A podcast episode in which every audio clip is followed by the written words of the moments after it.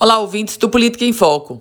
Novos capítulos sobre o projeto de reforma da Previdência do governo do Estado. Proposta que só chegará à Assembleia Legislativa na próxima semana. Aliás, por falar na Assembleia, ontem a governadora Fátima Bezerra reuniu os presidentes, representantes dos poderes para apresentar oficialmente o projeto de reforma da Previdência.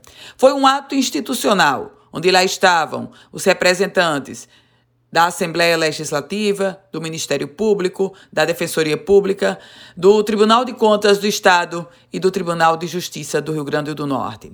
Mas, sem dúvida, o principal fato nesse, nessa construção, ou nessa tentativa de construção de diálogo, foi protagonizado pelo Fórum de Servidores, que marcou um gol contra. Ora, como é que o Fórum de Servidores reclama da falta de diálogo, reclama do projeto de reforma da Previdência e deixa a mesa de negociação?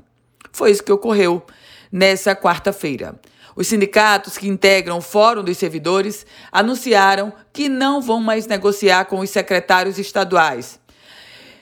Observem, se eles estavam tentando avançar no projeto, como é que eles se retiram da mesa de negociação. E tem um aspecto.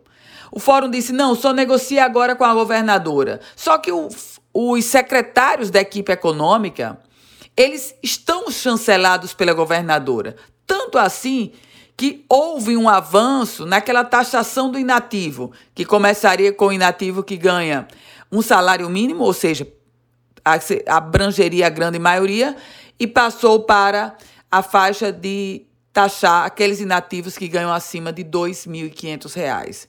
Obviamente que esse não é o último capítulo do projeto de reforma da Previdência do governo do Estado, mas é um capítulo importante e um capítulo que pode definir novos caminhos caso o Fórum de Servidores se mantenha nessa postura muito pouco simpática e democrática.